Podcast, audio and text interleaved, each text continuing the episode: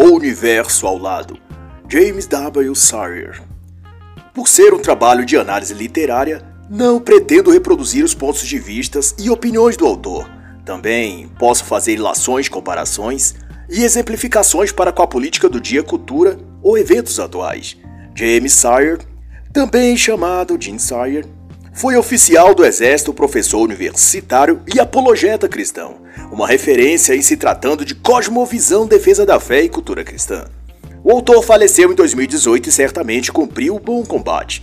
Deixou atrás de si um legado profundamente relevante sobre o enfrentamento da fé e vida cristã perante os deuses deste século, que tentam declinar a crença em Deus e capturar a mente dos indivíduos por meio de muitas manifestações seculares e até anticristãs, tais como naturalismo, niilismo, misticismo oriental e nova era todos estudados e devidamente abordados nesta obra. O autor explica então que cosmovisão significa uma estrutura, visão de vida ou conjunto de crenças fundamentais pelas quais se enxerga o mundo. Essa estrutura de pensamento, por conseguinte, orientam e dão significado à vida, e não precisam estar sob a forma de um credo religioso ou nada assim. Ela pode estar condensada na forma de uma filosofia, ou apenas no modo de ser e agir das pessoas, sem que elas próprias saibam ou tenham parado para pensar nisso. Porque, sobretudo, uma cosmovisão é também um produto da história e cultura tanto de uma sociedade ou lugar, como também do próprio indivíduo em particular. De todo modo, no sentido mais básico e fundamental, a cosmovisão de um povo ou de um indivíduo não está na sua religião, teologia ou filosofia, mas nas práticas cotidianas dele, nos seus hábitos mais elementares, na sua forma de agir e lidar com as questões corriqueiras da vida. E isso, a seu prazo, é o que determina seu presente e futuro.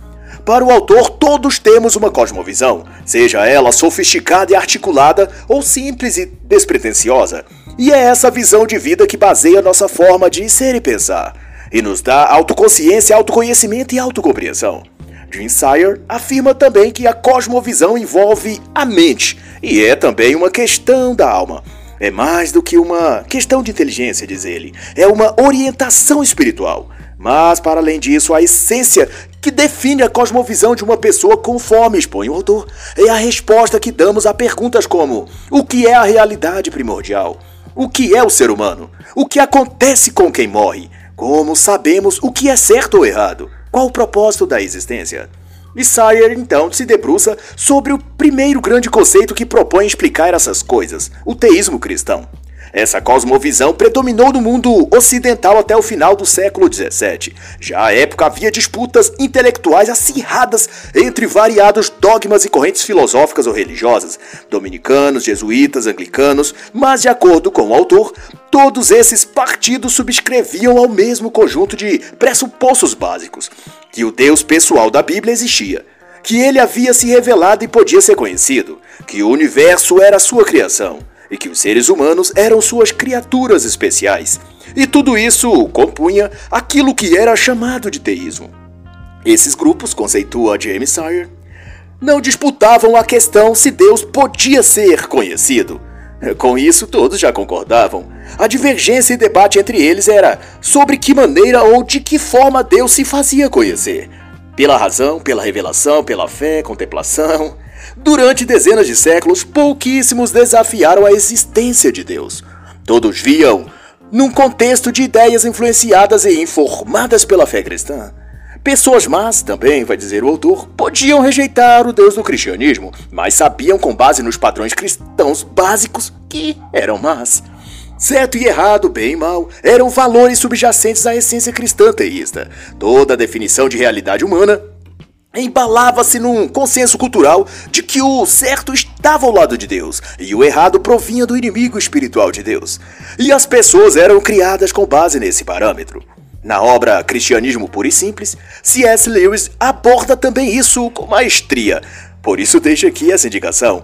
Lewis argumenta nesse sentido que em grande parte das nossas ações e hábitos agimos com base numa lei ou regra de conduta leal de comportamento digno ou moral, ou como se queira chamar, que efetivamente todo o conjunto da sociedade conhece ou concorda. É um consenso sobre o certo e errado que, de alguma forma, perspassa todos os indivíduos e forma uma espécie de consenso implícito, que era comum a todas as pessoas onde quer que estivessem ou quem quer que fosse.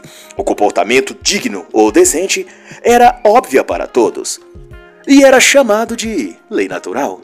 Na cosmovisão teísta, destacam-se ainda, segundo o autor, proposições acerca da natureza de Deus, a natureza da humanidade, a ética e o significado da história. Dentre estas, ressalta-se que Deus é um ser infinito, total, a fonte de todas as outras realidades, e também que Deus é pessoal, não é mera força ou energia. E dessa mesma forma depreende-se as proposições de que Deus é bom, é soberano, onisciente. E dessas também está que o universo é ordenado e as ações das pessoas alteram o futuro ou o modo de vida delas próprias. E na visão teísta, ainda os seres humanos foram criados bons, à imagem e semelhança de Deus. Mas por causa da queda, a imagem divina no homem foi desfigurada. Conquanto aqueles que respondem à oferta divina da salvação vão após a morte para o regozijo eterno da comunhão dos santos. E no sentido maior, no amplo aspecto da cosmovisão teísta, Deus é a fonte do mundo moral e do mundo físico, e expressa isso nas leis e princípios morais revelados na Escritura. A ética, portanto, é transcendente e se baseia no caráter de Deus, de tal que não podemos deixar de vincular categorias morais às nossas ações, não podendo por isso os seres humanos livrar-se da condição de que certas coisas são corretas ou naturais, e outras não. O teísmo, dessa forma, ensina a existir um padrão absoluto pelo qual todos os julgamentos morais são medidos, e o próprio Deus, sua santidade e amor, é o padrão. Dito isso, se faz analisar então outro tipo de cosmovisão, a denominada teísmo. Alguns autores apontam o deísmo como uma fase de transição, um lugar no meio entre o teísmo e o naturalismo. E para James Sire, tem a ver com a tentativa de se buscar certa unidade a partir do caos da discussão teológica e filosófica que foram se agravando no decorrer dos tempos, e que envolviam anglicanos, puritanos, luteranos. E o rumo dessas discussões foram levando para além do cristianismo tradicional. Outro ponto que Sartre considera definitivo para esse afastamento do teísmo como visão de mundo foi a concepção que alguns tiveram e que foi sendo repercutida de que o conhecimento de Deus ou sobre Deus não vinha apenas ou exclusivamente da e pelas escrituras, mas também por intermédio da razão humana, da mente humana, iluminada pela intuição ou luz divina especial. E dessa ótica ou linha de interpretação, teve que quando uma pessoa o escolhido obtinha esse, essa iluminação divina para compreender Deus ou as próprias escrituras, ela se tornava uma com Deus, isto é, ela se tornava uma criatura especial, mais íntima do Criador, mais capaz que os demais seres humanos de compreender a mente divina e, portanto, de interpretar a vontade divina para as demais pessoas. Mas, porém, essa conjectura esteve mais associada às coisas materiais e da lógica e racionalidade do que da esfera mística, por assim dizer. A iluminação que alguns alcançavam tinha a ver com o brilhantismo científico com o entendimento, suposto por ele superior, de como a vida e o universo funcionavam. Daí nasceu a premissa do universo qual um grande relógio mecânico, que funcionava como um grande maquinário que podia, portanto, ser perfeitamente dilucidado, explicado e, por certo, até reproduzido. O conhecimento se tornou poder, vai escrever o autor, e esse poder era o de o um homem reproduzir a criação de Deus e, doravante, possuía a mente de Deus. De todo modo, Sarri reforça que o teísmo, como cosmovisão, não chegou a obter um status histórico de escola de pensamento ou algo assim. Seus proponentes possuíam cada um observações distintas sobre aspectos pontuais, como John Locke, por exemplo, que cria nas bases e fundamentações típicas cristãs, enquanto Voltaire já este era hostil ao cristianismo. Alguns acreditavam na imortalidade da alma, outros não. Vai pontuar também o autor. Mas, observando o deísmo tal como um sistema, tem-se que sua crença particular é que Deus não é transcendente como causa primeira. Ele criou o universo e em seguida o deixou funcionar por conta própria. Deus também não é totalmente pessoal, triuno ou soberano sobre os assuntos humanos. No deísmo frio, como chama o autor, elimina-se a maioria dos, das características da personalidade atribuíveis a Deus. Deus é apenas, nessa visão, um motor, força ou energia que teria dado, primordialmente, funcionamento ao universo ou parte dele, mas que não exerce um papel ou atividade pessoal na criação ou essência das coisas. Na cosmovisão deísta, Deus também não teria encarnado-se em Jesus. Não é, portanto, algo ou alguém para ser adorado, mas apenas compreendido ou aceitado como sabedoria primordial. Nada mais que isso. Diz-se também que o cosmo criado por Deus é determinado e foi criado sob a uniformidade de causa e efeito. Deus, segundo o deísmo, não estaria interessado no universo, apenas o trouxe à existência. O universo, então, se encontra fechado à reordenação humana e está trancado à semelhança de um relógio. Qualquer interferência nisso implica numa reação de causa e efeito, se é que seja possível uma interferência nesse sentido. Isso posto, observa-se que o deísmo prescreve a ênfase exacerbada na razão humana. E essa salvaguarda culminou no naturalismo, primeiramente, e no niilismo, subsequentemente.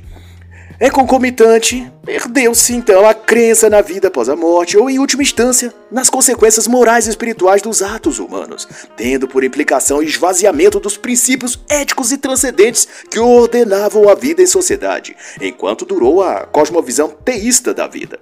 A razão humana passou então a postular toda a vida em sociedade, e a fé na ciência tornou-se a nova maneira de viver, o pote salva-vidas da humanidade. Em essência, nem as escrituras ou mensagem divina alguma deveria orientar quaisquer que fosse aspecto da existência ou da vida em comunidade. Apenas a ciência e a capacidade intelectual humana de entender o mundo seriam os bastiões da humanidade. E não por menos, certos homens de boa vontade, iluminados de conhecimento, é que seriam os portadores do discernimento moral e científico para esclarecer tudo o que fosse relevante para os homens enquanto civilização. Eu, particularmente, estou convencido de que é assim que se vê em Osmar Aziz, Renan Calheiros, Barroso Alexandre de Moraes e outros deuses ministros do Supremo Tribunal Brasileiro e políticos de Brasília, quando se olham no espelho Acredito que ao ver suas faces pela manhã no espelho enxergam refletido não um ser humano, mas uma entidade de luz celestial ou algum tipo de divindade pronta e incumbida do poder de conduzir o mundo dos simplórios mortais. E desse modo a tarefa de iluminar o mundo estaria sobre os ombros ou na mente dos intelectuais, ou quando não, dos cientistas. Ou como eu diria, para o caso do Brasil, na careca da, do cabeça de ovo da Suprema Corte Federal, o senhor Alexandre de Moraes. No deísmo, por fim, não se nega a possibilidade de um Deus, mas este é concebido em larga medida como uma força abstrata que trouxe o mundo à existência e o deixou, em grande parte, funcionar por conta própria. E a escalada então é essa. O teísmo sustentou que Deus é o criador e sustentador pessoal infinito do cosmo. O deísmo defendeu a despersonalização de Deus. Ele até poderia ser o criador, mas já não tinha uma relação pessoal com as coisas criadas, seja o homem ou a natureza. E após essas duas visões, a humanidade foi levada ao naturalismo, uma visão de mundo em que Deus não apenas perdeu a personalidade, mas a própria existência. Isto é a cosmovisão naturalista tomou por empréstimo a máxima do deísmo de que a razão controlava a vida, o homem e o universo. Mas ao contrário do deísmo que concebia que essa razão fundamental provinha de Deus, o naturalismo pôs que a razão que a tudo governa vinha unicamente do próprio homem. Deus havia, enfim, sido eliminado da equação. No naturalismo, a proposição mais elementar é de que a matéria existe eternamente e é tudo o que existe, não há Deus. James Sire cita Carl Sagan como expressão desse pensamento naturalista, quando disse que o cosmo é tudo que existe, sempre existiu ou sempre existirá. Em algumas proposições modernas, a concepção de matéria também pode assumir o aspecto de energia, prescrevendo que tudo o que existe é natural, faz parte da natureza, portanto. Com o tempo, essas postulações foram sendo refinadas e afastando cada vez mais qualquer hipótese da existência de Deus ou do sobrenatural. Tudo se explicaria a partir do conceito evolucionista, mas sem deixar de crer que os seres humanos não se distinguem de modo especial dos demais objetos do universo. Ele é apenas um tipo de objeto entre tantos outros. Na concepção naturalista também, não há o após a morte. Como tudo é matéria ou energia, tudo que deixa de existir materialmente simplesmente desaparece. Marcadamente, o naturalismo assinala que a morte é a extinção de tudo, o banimento da razão. E uma vez que a razão é tudo, quando esta deixa de existir, tudo mais se deteriora.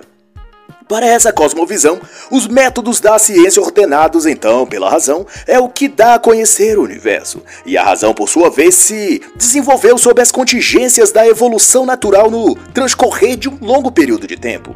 E desse ponto de vista, a faculdade da razão dos seres humanos operam e se desenvolve no âmbito da cultura e das línguas a que está exposta. Nada há de fora do maquinário do mundo material ordinário, seja a informação, interpretação ou a própria intelectualidade. Tudo existe e se desenvolve a partir de uma capacidade humana natural de alcançar a verdade sobre si e o mundo. E toda essa digressão filosófica só para dizer que a razão humana se desenrola da própria natureza humana. No mundo elementar e até simplório para exemplificar. É como dizer que a galinha criou a própria galinha, que uma coisa gerou a si mesma, sem a interferência ou ação de nada superior ou acima dela. A coisa cria a própria coisa. O fenômeno faz existir o próprio fenômeno. Dado isso, o conceito da ética e dos valores morais também foram afetados pela visão naturalista da vida. E como não podia deixar de ser, e como sempre acontece quando se afasta de Deus, o naturalismo abriu espaço para formulações cada vez mais baseadas no racionalismo e distantes da verdadeira moral cristã. E passou a acolher conceitos relativistas e permissivos como aborto, eutanásia, sexo livre e até o direito ao suicídio, por incrível que pareça. Em matéria de ética, sem o guarda-chuva do cristianismo, a sociedade humana tende a se deteriorar, a perder-se na senda do puro relativismo, passando a justificar tudo pela tese da autodeterminação e da autoconsciência. A partir do momento que se passa a crer que a natureza foi quem criou a todos e que nada existe para além disso, passa a valer a regra moral de que o que importa é ser feliz. Ou seja, se o ser humano se sente bem em fazer ou querer algo, então ele deve fazer esse algo. A máxima é ele ser feliz. Mas observe contudo, mas isso sou eu pontuando e não o autor, que para tudo que o naturalismo prescreve e defende, usa-se a razão como postulado. A razão é tudo que existe, diz a cosmovisão naturalista. Porém, de quando querem liberar as paixões humanas e viver dissolutamente, os adeptos da razão e da racionalidade materialista já alteram o discurso e dizem que devemos seguir o que a pessoa sente. se ela se sente bem com uma coisa, ela então deve fazer a coisa com total liberdade. Ora, não era o caso de a pessoa avaliar também racionalmente e basear-se apenas na precisão racional e descartar sentimentos, desejos e vontades emotivas? A razão não deve imperar? assim, tenho que a premissa de que tudo é razão, etc., não passa de uma desculpa sofisticada para permitir as condutas e satisfações sexuais e de outras ordens que as pessoas querem ou queriam à época viver. Daí apelam à razão e à ciência ou lógica, mas tudo o que querem é abrir a porta das emoções e viver como se não houvesse amanhã. dando vazão a todas as vicissitudes que seus corações desejam.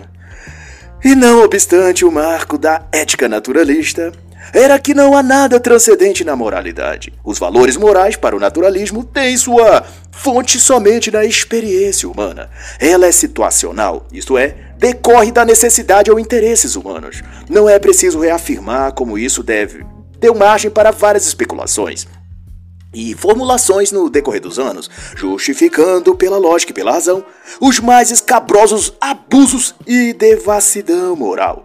Tudo é justificado pelo quanto aquilo é do interesse subjetivo da pessoa ou de um grupo de pessoas. Se faz bem a elas, então é válido. Em outras palavras, não há um valor transcendente para os atos humanos, apenas aquilo que lhe interessa na situação e momento específico que ele está vivendo naquele momento. Isso, com certeza, impacta a forma como as pessoas escolhem viver. Os naturalistas mais tarde tentaram aperfeiçoar suas premissas, dando um fundamento moral às suas teses que levaram toda a sociedade a viver assim. E disseram, em nova formulação, que cada pessoa tem em si o seu próprio conjunto de valores morais, que derivam de um senso de retidão interno e que advém do equilíbrio de saber viver de acordo com que seja bom para esse indivíduo a longo prazo. A busca do prazer e felicidade apenas no curto prazo seria, portanto, um desastre para ele mesmo. Todavia, o estrago já estava feito, e as pessoas que aderiram psicologicamente aos pressupostos naturalistas, porque era o que lhe dava as justificativas e salvo conduto para suas ações delituosas moralmente, essas pessoas já não retrocederiam nos vícios e paixões que se entregaram. O mal já estava feito. Acho então oportuno indicar para entendimento, em detalhes de como isso impactou a sociedade no campo da moral, a extraordinária obra Libido Dominante de Michael Jones. A obra é um testemunho claro do ponto de vista histórico de como se deu no campo das condutas humanas as premissas liberais do naturalismo ético. Dentre outras asserções, vale muito a pena estudar essa obra. Em geral, e por fim do enquadramento naturalista, adveio o humanismo secular e outras correntes filosóficas focadas no antropocentrismo, na figura do homem como centro de tudo. Desnecessário também dizer como essa proposição, posição subjetivou as condutas e forma de pensar e agir humanos. Desnecessário também dizer que uma das formas historicamente demonstradas de naturalismo é o marxismo. De acordo com James Sire, embora o comunismo como projeto político tenha fracassado no campo ideológico, o domínio das ideias, as concepções marxistas continuaram a persuadir e influenciar o mundo ocidental, muito depois da derrocada da União Soviética ou da Guerra Fria. E uma das maneiras como o marxismo se disfarçou e ensaia retomar o cenário político é por meio de supostos ideais humanitários ou humanistas, é fingindo compromisso com o desenvolvimento social e humano. E daí o comunismo totalitário de Karl Marx se revestiu de uma camada superficial de bondade pública, mentindo que se interessa na liberdade humana e pessoal, e nesse aspecto se traveste de premissas naturalistas, de que o ser humano deve ser guiado pela razão, de que não há nada transcendente, tudo é material, de que a ordem e a felicidade humana advém da liberdade de cada pessoa viver como quiser, em busca de sua felicidade e prazer. E Sartre cita o dizer do próprio Marx de que o homem é o ser supremo para o homem. E nessa afirmação está contido o cerne da cosmovisão naturalista, de que a razão é tudo que existe, não a Deus. Na visão de Karl Marx, conclui o autor, somos seres puramente materiais. E de acordo também James Sire, o naturalismo ganhou força desde o século XVIII até o século XIX, tendo pouca influência já no início do século XX. Daí outra cosmovisão estreou no palco social da vida, o niilismo. Para o autor compreender os séculos XX e XXI, requer estudar essa, que não é a bem do termo, nem filosofia nem ideologia, mas uma disposição do coração, o niilismo. No sentido mais amplo, o niilismo é a negação de todas as coisas, em última instância, até da realidade da própria existência. O niilismo Nenhuma afirmação tem validade, nada tem significado, tudo é dispensável, tudo é desnecessário, tudo apenas existe, sem nenhum sentido ou objetivo além do que é. E o que é apenas é. Inside denota que, por toda parte, o niilismo está manifesto em obras de arte, no cinema. Essa falta de sentido que o niilismo prescreve e anuncia está presente em muitos lugares e coisas, por toda parte. Um mictório exposto como obra de arte numa galeria, uma pilha de lixo num palco iluminado por uma luz tênue que vai perdendo a intensidade, Ficção juvenil como O Guia do Mochileiro das Galáxias, O Restaurante no Fim do Universo, etc. São formas de retratar a vida a partir da ótica da perda ou inexistência de sentido. E a cinedramaturgia é o que mais tem conduzido os ideais nihilistas para dentro das mentes e corações das pessoas, especialmente dos jovens. Uma pesquisa da FGV de abril de 2021, que consta no endereço eletrônico ibre.fgv.br, apontou que cerca de 4,1 milhões de jovens entre 18 e 24 anos no Brasil estão a sofrer daquilo que se tem chamado de desalento, ou jovens em desalento, que no fundo são indivíduos sob a condição de desorientação, desesperança, monotonia e total falta de sentido e de perspectiva, o que denota uma postura nihilista diante da vida. Essa característica do jovem desalentado remete a um comportamento do tipo depressivo. Não trabalha, não sente vontade ou estímulo para buscar emprego, abandono dos estudos, não acredita num futuro melhor, não vê razão para dedicar-se a nada, etc. É uma vida de total inatividade. A pesquisa aponta como causa a falta de oportunidades, a desigualdade social, o racismo ou essas caricaturas típicas esquerdistas. Mas, para quem é melhor observar, percebe-se que a causa primária não está em coisas materiais, mas numa lacuna existencial que corrói esses jovens por dentro e tira deles a vontade de tudo. Porque simplesmente eles deixam de ver significado e sentido para o que quer que seja. A vida parece um convite a girar em círculos. Uma roda girando como uma Matrix que não leva a lugar algum. E eles passam a se ver como ratos, ou melhor, como hamsters na roda num grande laboratório e que nunca vão chegar a lugar algum. Daí é melhor ficar parados e nem participar do jogo. Exemplo citado pelo próprio James Sire é tirado da saga literária Cogitada para virar filme, O Restaurante no Fim do Universo, da série de livros O Guia do Mochileiro das Galáxias, escrito pelo britânico Douglas Adams. Na história busca-se a resposta para o significado da vida. Os quatro viajantes do tempo vão de um lugar a outro no tempo e espaço e encontram por fim uma raça alienígena, ratos na verdade, que teriam a resposta para o sentido da vida. Eles haviam criado um mega ultra computador chamado Pensador Profundo, que finalmente, após 7 milhões e meio de anos calculando a resposta, agora apresentaria ela ao mundo ou ao universo. E quando então veio a tão aguardada resposta, ela veio em forma de um número 42. E foi preciso outro computador ainda mais formidável para decodificar o enigma. E então, quando vinha a resposta final, a conclusão mais esperada de todos os tempos. Tan, tan, tan, tan. Música dramática, por favor. Vieram os Vogons e demoliu o grande computador. Eles iam construir uma via expressa interestelar que passaria exatamente por ali. uma coincidência, um infortúnio, mas que na percepção de James Sire remete a esse sentimento de que tudo é em vão, de que estamos numa roda girando e em nenhum lugar chegaremos. É uma completa perda de tempo buscar respostas ou soluções. Tudo é um imenso vazio de sentido e significado. E trazendo toda essa reflexão para a vida real, significa que o niilismo é sobretudo uma postura da mente uma situação psicológica, um condicionamento que aliena a pessoa e a leva a uma estagnação e completa apatia e a questionar qual o sentido da vida, qual o resultado de se buscar essa resposta, que invariavelmente a resposta será: não adianta, nada vale a pena. Da premissa nihilista, por certo, os seres humanos são máquinas conscientes sem a capacidade de influenciar o próprio destino.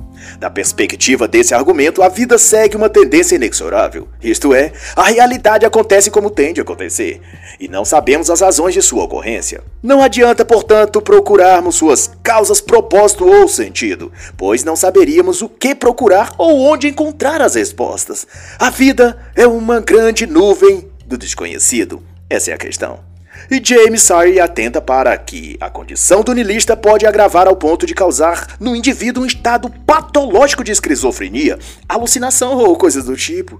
E por quanto a linha do niilismo é a falta de significado na vida, acho por bem a recomendação da obra Em Busca de Sentido, de Viktor Frankl que foi prisioneiro de quatro campos de concentração nazista e viu diversos de seus compatriotas perderem toda a perspectiva e sentido de viver, vindo a cometerem suicídio em meio ao vazio existencial do qual foram acometidos. E Frank relata como ele próprio achou equilíbrio e razão de viver mesmo diante da fome, tortura e assassinato da esposa, família e de amigos. Uma obra extraordinária e um pensamento do escritor americano Ernest Hemingway, autor do clássico de 1952 O Velho Mar, define bem a cosmovisão nihilista. Há um nada que está em tudo. E vale lembrar que, apesar de insights de brilhantismo, Hemingway escreveu no gênero humor negro e, ao fim das contas, cometeu suicídio. Doravante, tendo em vista que o niilismo é uma visão de vida muito amarga e insustentável na prática, houve um esforço filosófico de alguns pensadores modernos de superar essa condição de vida e de então postular um novo conceito, uma nova prospecção, a cosmovisão existencialista. O existencialismo demarca-se pela busca de transcender o niilismo, e Jim Sai ressalta o trabalho e empenho de Albert Camus para isso como marco inicial dessa proposta. Camus escreveu em 1950 que, nas profundezas mais sombrias do nosso niilismo, ele buscava apenas os meios de transcender o niilismo. Segundo essa descrição, então, o existencialismo teria sido uma resposta ao niilismo. Contudo, da observação do autor, o próprio existencialismo não manteve-se coeso e dividiu-se em ao menos duas formas: uma voltado para o ateísmo, procedente do de aspectos do naturalismo e outra de características mais teístas, inclinado mais ao teísmo. Como cosmovisão, o existencialismo apareceu na plenitude a partir da Primeira Guerra Mundial, e daí foi tornando-se culturalmente significativo. Até então, desde 1930 a 1950, pelo menos, havia no mundo um intenso sentimento de frustração, e a conclusão a que muitos chegavam é de que a vida era absurda e que os seres humanos eram destituídos de significado. Ou seja, uma disposição nihilista estava entranhando-se na cultura mundial. No aspecto geral, o existencialismo mais ateísta não se distancia do naturalismo, nas suas proposições básicas, isto é, também crê que a matéria existe eternamente, que Deus não existe, que a morte é a extinção de tudo e que os métodos da ciência é o que dá o conhecimento das coisas e do universo. Entretanto, a cosmovisão existencialista do tipo ateísta difere do naturalismo quanto à natureza humana e ao relacionamento do homem com o cosmo. Para este, a humanidade tem um papel significativo a executar no mundo. E embora creia que o motivo de seres humanos terem surgido no mundo é desconhecido, importa que os seres humanos existem, e isso já é o bastante para que o ser humano assuma uma posição ativa e objetiva diante da vida e daquilo que existe. Da ótica existencialista, além do mundo objetivo e material estudado pela ciência, há também o mundo da mente, da consciência, das percepções, o qual é subjetivo e interno, mas que igualmente possui uma atuação relevante e determinante na existência humana. Sartre chamou esse mundo interior de ajuntamento de valores distinto do domínio material, e para Jim Sayer, Sartre foi um dos porta-vozes do existencialismo ateísta. Mas seja como for, já deu um salto importante para tirar a humanidade da apatia e paralisia que estava imersa devido ao niilismo. E isso serviu para dar um senso de significado ou de valor para uma geração de jovens que estavam hibernando na insolitude e depressão. Para esse existencialismo, enquanto o mundo objetivo da lógica e da ciência só podem ser estudados e compreendidos, mas não alterados, por outro lado, o mundo subjetivo, o interno, dá ao homem essa possibilidade, a de assumir o controle e determiná-lo. Outra vez, citando Sartre, Sartre aponta o que considera a essência desse existencialismo ateísta. Se Deus não existe, há pelo menos um ser em que a existência precede a essência, o ser humano. Em primeiro lugar, o homem existe e mais tarde define a si mesmo. Do ponto de vista existencialista, cada um de nós reina no próprio mundo subjetivo. E nisso, cada pessoa pode definir seu próprio valor, que é interno e inerente à própria pessoa.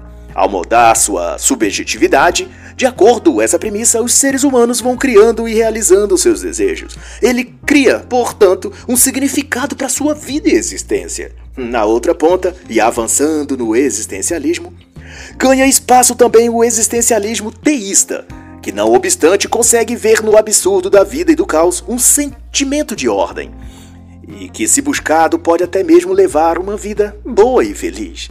Essa parte da cosmovisão existencialista dedicada ao aspecto da crença mais transcendente tem em Albert Camus seu porta-voz mais destacado. E para Sire, a obra de Camus, A Peste, de 1947, retrata a visão existencialista da vida, sendo a doença surgida na cidade de Oran, através dos ratos, um símbolo do absurdo que há ou que é o universo.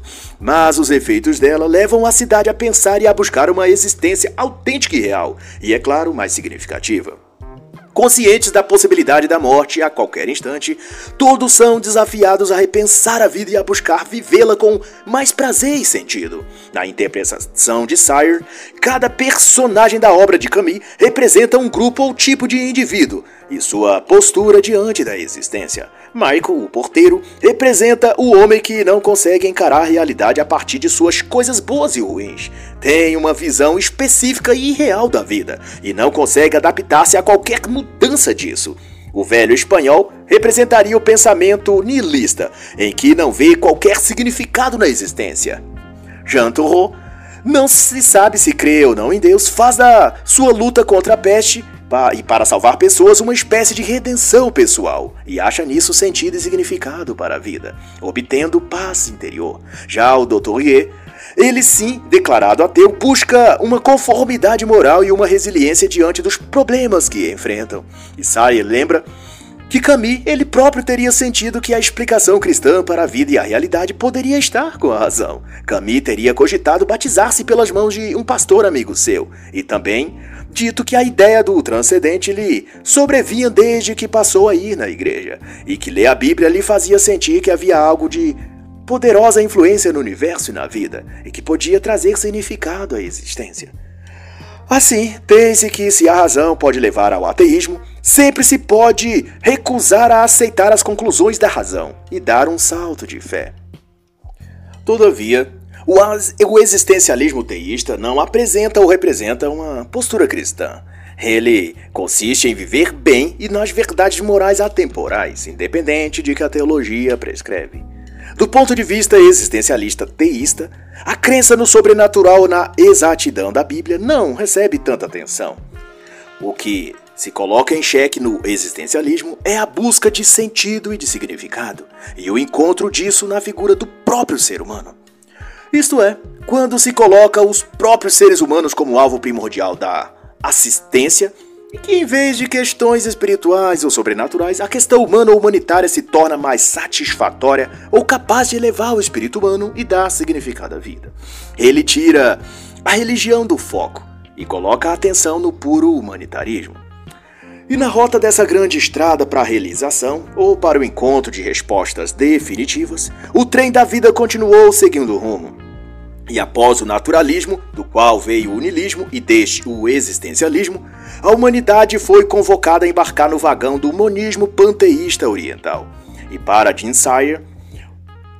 o decurso disso se deu desde os anos 1960 em diante, quando os seres humanos, a juventude especialmente, angustiava-se novamente ante as consequências econômicas e humanitárias das guerras e dos recessos econômicos que o mundo enfrentava. Em certo sentido, havia muito ruído em torno de que os métodos e adequações filosóficas ocidentais não davam à juventude o acalento e direção moral ou existencial que eles ansiavam. O cristianismo clássico era considerado ultrapassado, o naturalismo tido como insuficiente e o niilismo já refutado como antinatural e sombrio demais.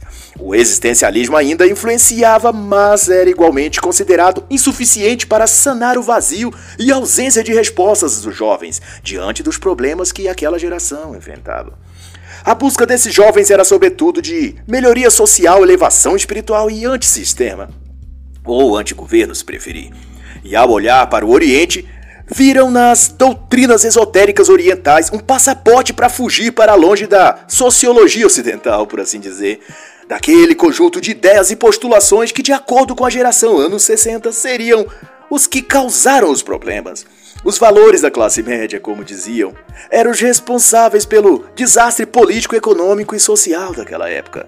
Vale lembrar que, além do histórico da Primeira e Segunda Guerras Mundiais, a humanidade que vivia os anos 1960, ainda tinha a guerra do Vietnã para moldar todo o seu desgosto pelos homens públicos daquele momento histórico. A guinada para o pensamento oriental, vai então dizer o autor, era basicamente a renúncia do pensamento ocidental. Era um protesto, acima de tudo. Ao abraçarem uma estrutura religiosa exótica como a oriental, a sociedade da década de 1960 estava renunciando os fatores que haviam conduzidos aos dramas, conflitos e dificuldades que estavam a viver. Até então, na ótica deles, a razão, a religião e a tecnologia não haviam cumprido a promessa de melhorar suas vidas. Ao contrário, tinha tornado tudo muito pior. O trilho do trem panteísta oriental, no qual tomavam assento aquela sociedade, rumavam para busca do autoaperfeiçoamento, do despertar interior, do abandono da realidade materialista e consumista, em prol de uma existência leve e sem as prisões mentais da vida ocidental moderna. Mas isso não resultou em uma vida, literalmente falando, de milhões de pessoas abandonando tudo em êxodo para países orientais. O que houve em larga escala foi a introdução das filosofias orientais para o Ocidente. Isso em forma de livros, brochuras, apresentações artísticas e muitos gurus do Ocidente para palestrarem e ensinarem a cultura hindu, tibetana ou budista para a sedenta e transviada juventude hippie dos Estados Unidos e Europa. Com reflexos no Brasil, é claro. Quando o pensamento esotérico oriental flui para o ocidente, surgem as mais variadas formas zen de viver, desde exercícios corporais, ginástica espiritual, recitação de mantras, até a incorporação de religiões formalmente estabelecidas, com base em fundamentos místicos orientais, como a teosofia de Helena Blavatsky, por exemplo que embora tenha surgido bem antes nos anos, dos anos 1960, em 1875, e sua matriarca, Madame Blavatsky, tenha falecido já em 1891, a escola esotérica teosófica de Blavatsky foi estabelecida na Índia e de lá expandiu seus ritos, crenças e filosofia para mais de 100 países, sendo resgatado de um aparente adormecimento e alçado de novo nos anos 1960, tendo sido considerado influente para grandes personalidades da história moderna, como Gandhi, Einstein e outros. Lembrando que em São Paulo, no Brasil, em 1919, já havia uma loja teosófica em franca atividade. E nos anos 1950, a publicação da revista O Teosofista já tinha ampla aceitação e influência nos mais diversos círculos políticos e sociais no território brasileiro. E na raiz desse movimento de imersão do Ocidente na cultura e filosofia esotérica oriental está não apenas a teosofia, mas também a corrente do panteísta monista, uma cosmovisão que subjaz todo o sistema de crenças místicas orientais. E James Sire traz à tona o principal representante dessa cosmovisão, o guru transcendental Maharishi Mahesh Yogi. E isso porque sua escola de pensamento atingiu enorme influência no Ocidente, sendo celebrada e recomendada pelas maiores personalidades da música, do cinema e até da política nos Estados Unidos, e de lá para o restante do mundo ocidental. Maharish era um charlatão. O escritor e ex-agente da KGB Yuri Bezmenov fala dele e de sua escola de meditação na obra Subversão, Teoria, Aplicação e Confissão de um Método, em o qual Yuri revela o interesse da KGB em promover tais tipos de doutrinas esotéricas e incentivar o surgimento de gurus e mestres espiritualistas que divulguem seus ensinos na sociedade. É que tais proposições espirituais servem de distração e de enfraquecimento da sociedade, o que a torna vulnerável a diversas outras ideias que se quer implantar nela. O próprio Brismenov cogitou matricular-se na escola mística de Maharishi Yogi, quando foi designado pela KGB para trabalhar com a subversão através desse tipo de disciplina esotérica. Mas à época o guru das celebridades cobrava até 500 dólares por matrícula e Yuri achou demasiado exagerado.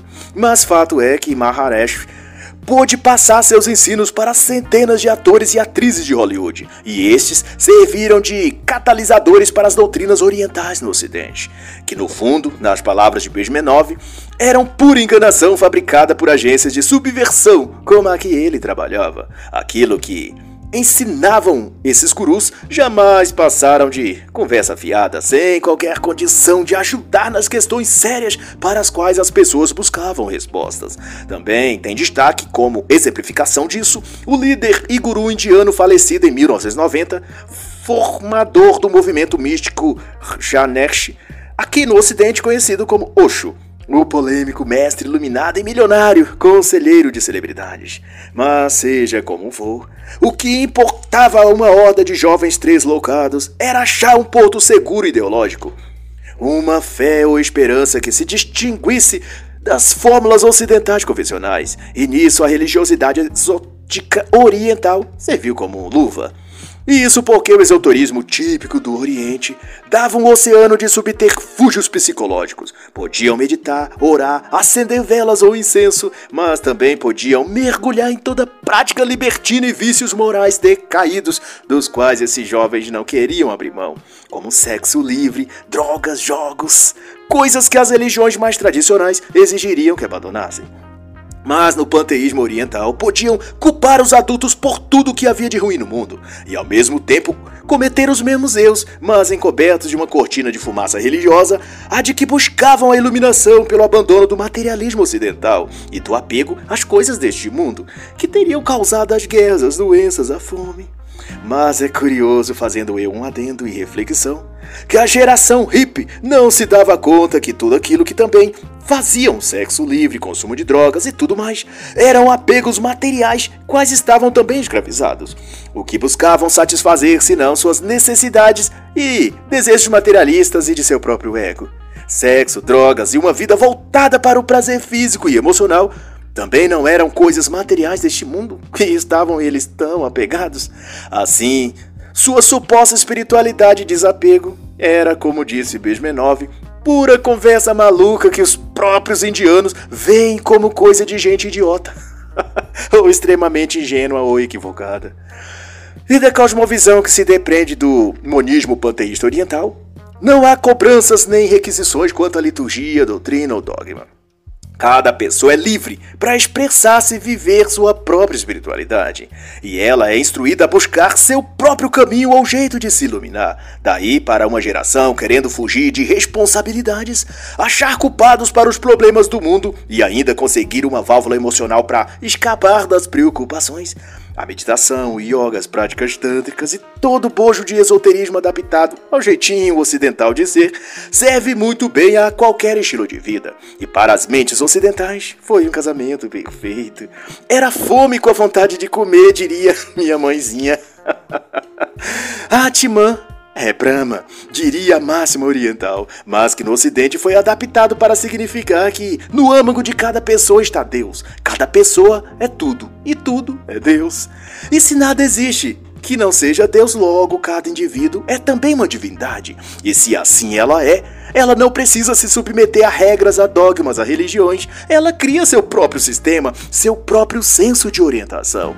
E é claro que esse jogo de linguagem foi decodificado para caber no gosto ocidental, e na voz dos gurus modernos do esoterismo ganhou infinitas versões, mas todas elas, em suma, liberando os homens a viver como querem, dando vazão a seus anseios mais primitivos e indomáveis.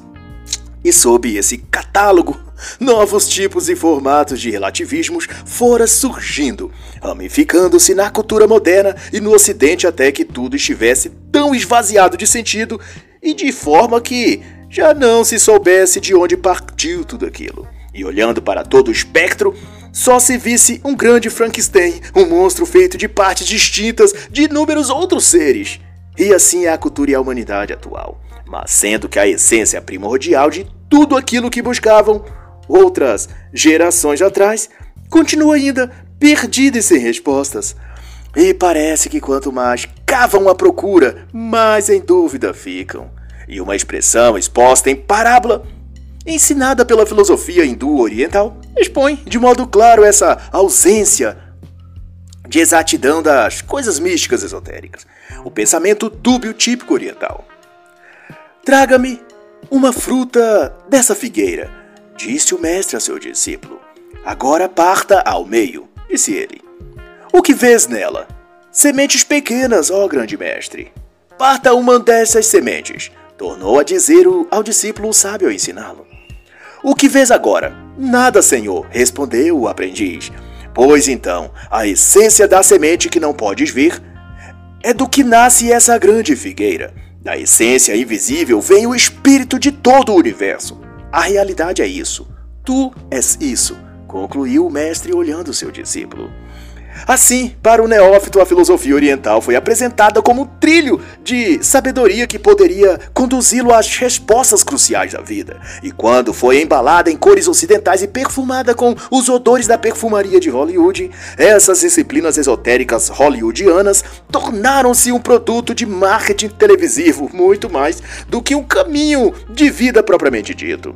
Mas com o aval público da geração hippie, tornou-se a cosmovisão de ocasião, a coisa da moda que embalou a civilização por anos, e como tal, teve seus efeitos deletérios, sua linguagem própria, seus esquemas e mecanismos, e toda a dinâmica usual que toda outra cosmovisão também desfrutou a seu tempo. E mais detalhadamente ainda é visto e discutido por James Surrey nesta obra mas que de estendê-las aqui seria extensivo e desproposital, cabendo ao amigo leitor estudar a obra no seu todo e se inteirar das muitas outras nuances que o autor convida a refletir em ao menos mais umas cinco ou seis páginas subsequentes, que demandaria muito tempo para comentar cada uma delas aqui. Até porque nesse mesmo encalço de Sanar a ferida emocional da humanidade com curativos esotéricos orientais não se limitou ao budismo, hinduísmo e meditação transcendental.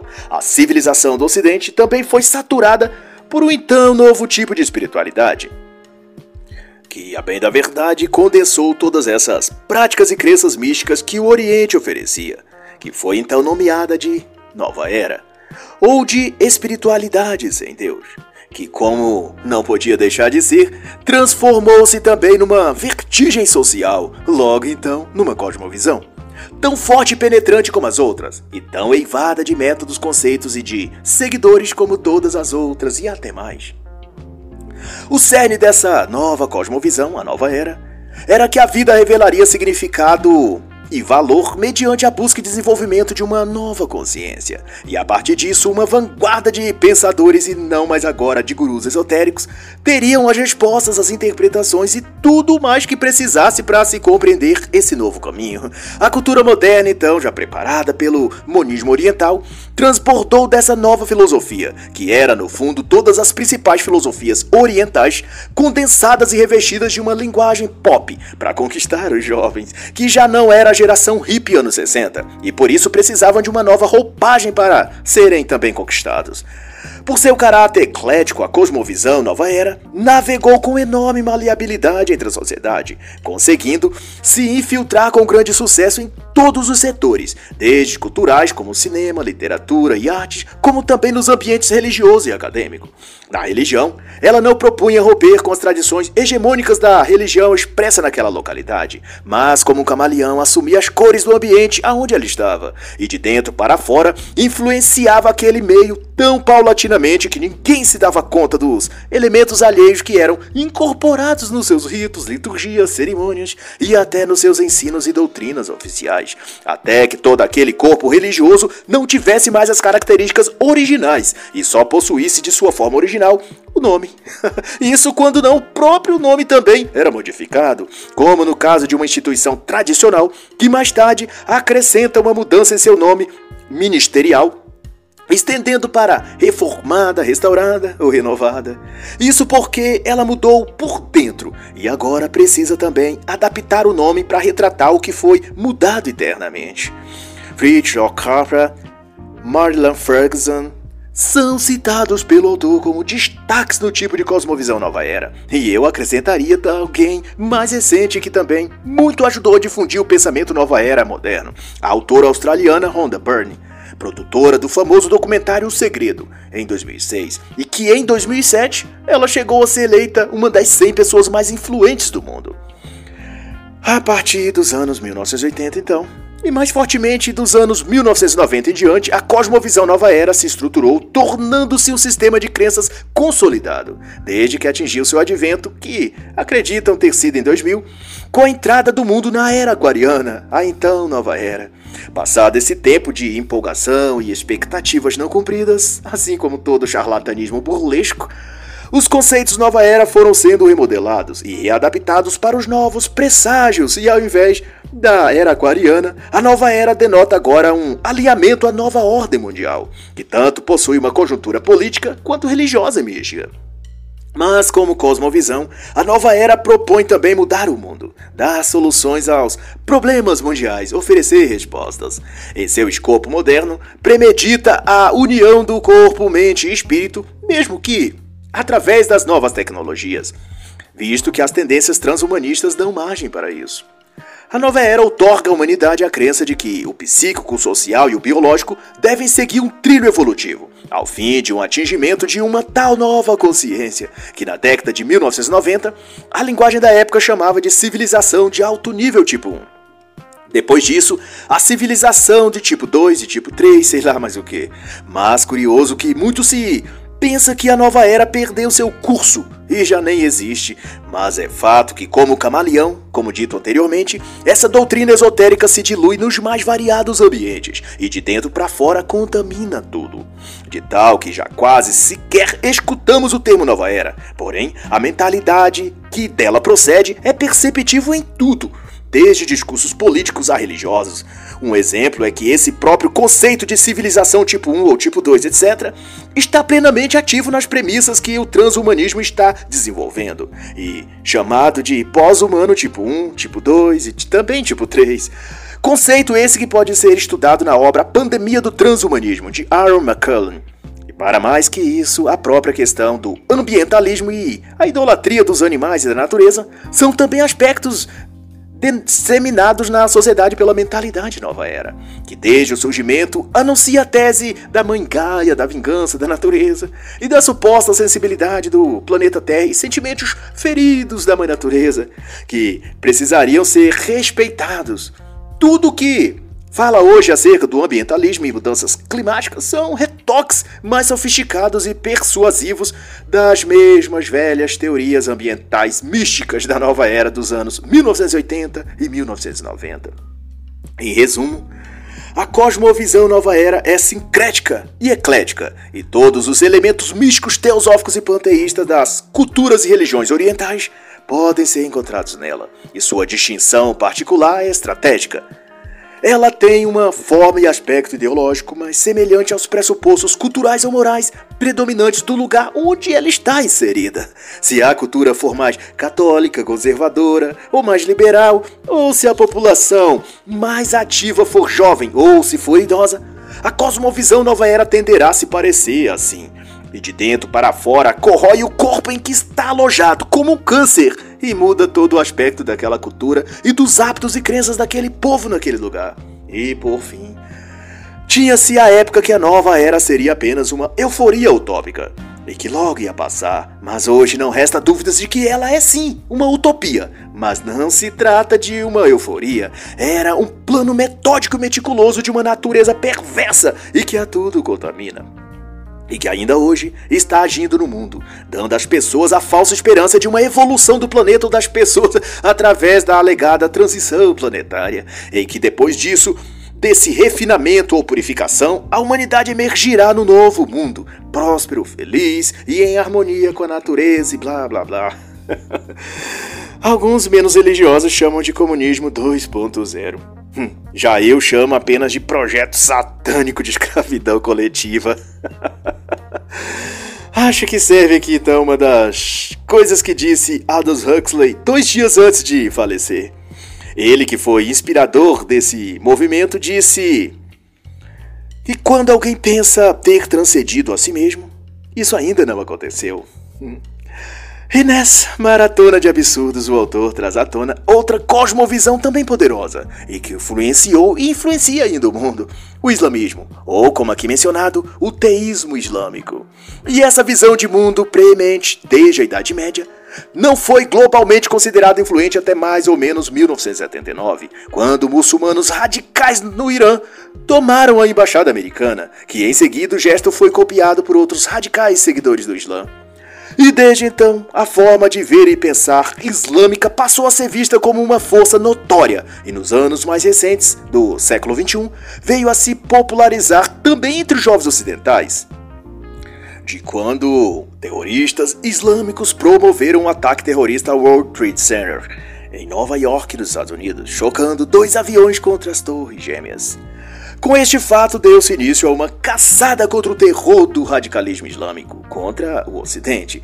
E dotados de um espírito revolucionário, jovens em todo o mundo passou a se sentir atraídos pela fé islâmica, passando a adotar os princípios da religião do profeta Maomé.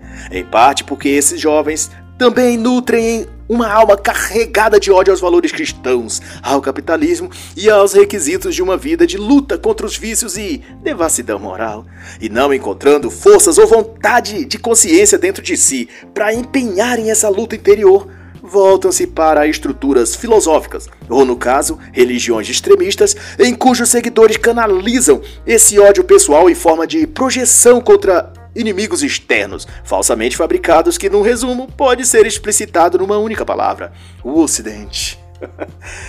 e desse modo, a realidade fundamental do Islã é que só Alá é Deus e Maomé é seu profeta. As demais religiões são ilusões e seus seguidores infiéis devem ser convertidos ou mortos.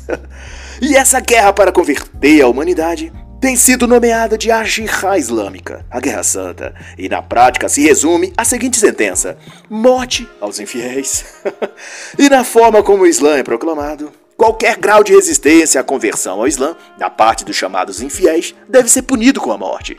Mas, para além disso, adotar o Islã não significa apenas ir a uma mesquita ou peregrinar a Meca, ou mesmo a fazer cinco orações ao dia. A cosmovisão islâmica é um pacote completo que regula o comportamento de homens e mulheres, em seus mínimos detalhes: trabalho, vestuário, casamento, criação de filhos e tudo imposto à força pela lei das armas, como faz o Estado Islâmico, Al-Qaeda ou Talibã. Assim, dessa cosmovisão, reconhecer Alá como único Deus e admitir o Islã como única religião verdadeira engloba mais do que praticar uma religião monoteísta. Significa moldar a mente e toda a forma e modo de viver ao que os intérpretes do Corão venham a ensinar. E como Alá não descerá à terra para gerenciar todos os assuntos humanos, fica a cargo dos porta-vozes radicais do Islã determinar o que o homem e a mulher devem fazer, dizer, onde e quando ir ouvir, enfim. Quem fala em nome da religião é quem, na prática, controlará tudo e todos. Nada muito diferente do que ocorre nas demais religiões. O problema é que no islamismo isso é imposto sob pena de morte para quem não cumprir, o que torna a religião da paz, como proclamam seus fiéis, a religião da guerra. E aqui eu recomendo a obra Manual Politicamente Incorreto do Islã e das Cruzadas, de Robert Spencer. E sem levar em conta as divergências entre os diversos grupos ou facções islâmicas que brigam por interesses políticos e hegemonia de poder, nem também considerando a clássica discórdia entre xiitas e sunitas, tem-se que é notório e estabelecido que quaisquer dessas divisões que venham a sobressair-se na disputa ideológica sempre resultará em infelicidade para nós, ocidentais, pois se há algo em que todos os espectros e vertentes islâmicas concordam, é de que os ocidentais e cristãos são infiéis, e todo infiel deve converter-se, ou então morrer. assim, essa é a mensagem que a cosmovisão islâmica proclama ao mundo. E quem não aceitá-la, bom, aí você já sabe. ai ai, assim encerra a análise da obra Universo ao Lado, de James W. Sawyer.